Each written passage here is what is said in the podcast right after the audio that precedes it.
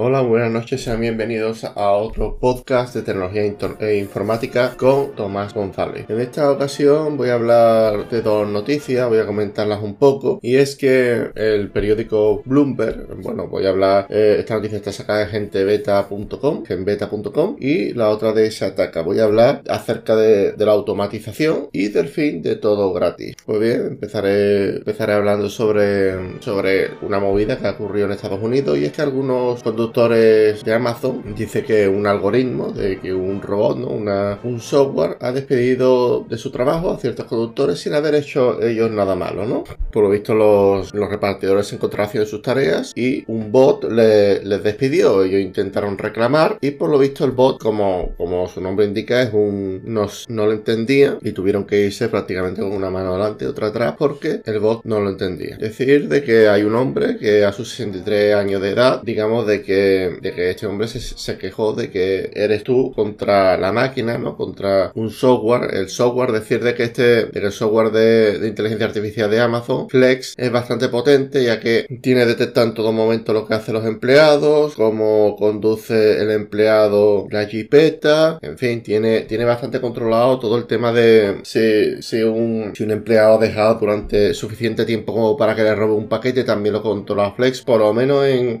Estados Unidos, España dice el artículo que es distinto y este tipo de algoritmo está, está preparado para, para ver la, para garantizar la fiabilidad del conductor y la calidad de las entregas. Pero bueno, hace unos días pedí, iba yo a pedir una factura a Amazon y eso era un robot, o sea, eso era, eh, le mandaba yo un mensaje, me respondía, eh, me respondía lo que le daba la gana, en fin, eso, es un desastre, o sea, hay que tener, que tener mucho cuidado porque es que eh, al final todo el tema de la automatización, al final uno está comprando contra la máquina, ¿sabes? Contra un software. Y bueno, decir de que Amazon no ha tenido bastante polémica en el, sentido de que muchos de, los vendedores de Amazon, digamos de que cuando tú vendes en Amazon, tú estás obligado a decir de qué proveedores has conseguido tus productos. Pues Amazon está contigo 2, 3, 4 años y cuando no los renuevas, al mes siguiente aparecen los productos del proveedor X en la página web de Amazon. Y de hecho ha habido varios juicios con, este tema, por lo menos en, en Estados Unidos y en Grecia también. No sé si en España ha llegado a ver, pero vamos, imagino que también porque la política de Amazon suele ser bastante global. Decir de que esta no es la única polémica que se ha visto Amazon, decir de que, de que una carta de, de 2018 fueron despedidos 300 trabajadores a tiempo completo en Baltimore, en los Estados Unidos, cifra que representaba el 10% del número total de trabajadores, debido a de que ya, ya no hacían falta, o el robot que, digamos de que en Amazon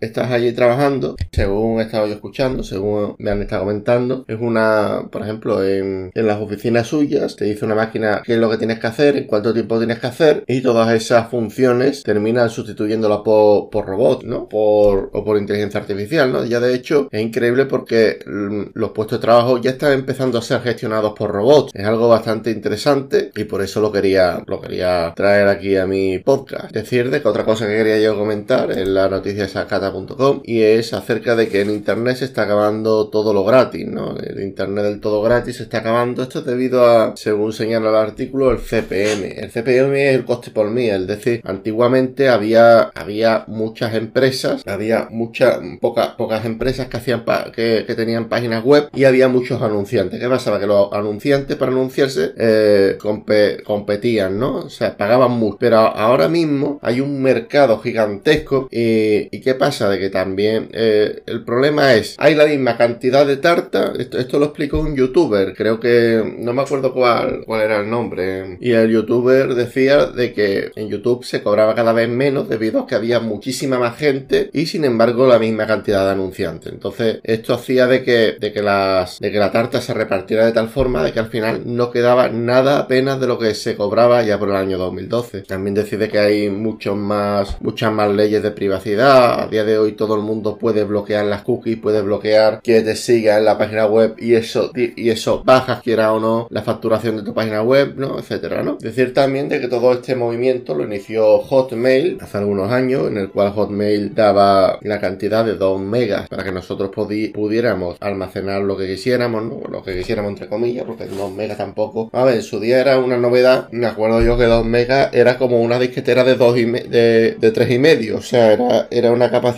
no era, era un poco más de la capacidad de, de, una disquetera de tres y medio y era bastante, que, que hacía bastante el cable, ¿no? Con el tiempo llegó Gmail, con el tiempo digamos que hubo empresas como Dropbox, como otras, otras empresas que lo ofrecían todo gratis, también los, los empresarios, ¿no? Hay, hay mucho, o sea, en Estados Unidos hay mucha cultura de la inversión y también es cierto de que por lo menos los crowdfunding, que suelen ser bastante conocidos allí, tienen unas ventajas fiscales increíbles. Y claro, a lo mejor por ahí, por ahí van los tiros de por qué se ofrecía todo gratis hasta hace algunos años, ¿no? Hoy en día casi todo, casi todo cuesta dinero, ¿no? Tú entras en los principales periódicos de aquí de España y tienes que pagar en YouTube, digamos, si quieres, si quieres tener contenido sin publicidad tienes que pagar. En Spotify, si quieres tener contenido sin publicidad tienes que pagar. E incluso hay, hay muchas soluciones, ¿no? De, en Twitter creo que, que, ha aparecido también un movimiento de, digamos, tus creadores favoritos de Twitch poderles dar algo de dinero. En fin, ha aparecido bastantes métodos en este sentido. Pero bueno, es, es lo que... Pero bueno, es lo que... Vamos, la, gente como yo, que, que, que hemos crecido con Internet, ¿no? Yo llevo en internet desde que tenía 12 años, me parece algo novedoso, ¿no? Tener que pagar tanto por Netflix como por YouTube como por Spotify, pero es lo que queda porque también hay que considerar de que nada en esta vida es gratis y que todo el mundo tiene derecho a vivir, ¿no? De, de su trabajo. Y nada, solamente quería comentar este artículo, también bastante interesante. Sin más, muchas gracias por escuchar este audio. Si tenéis alguna sugerencia o queréis mandarme algún correo electrónico, lo, lo podéis hacer desde info infogonzales.com, rellenáis allí el formulario o desde mis redes sociales Infogonzales. Muchas gracias por estar ahí, muchas gracias por el apoyo y sin más me despido. Un saludo y hasta la próxima. Chao.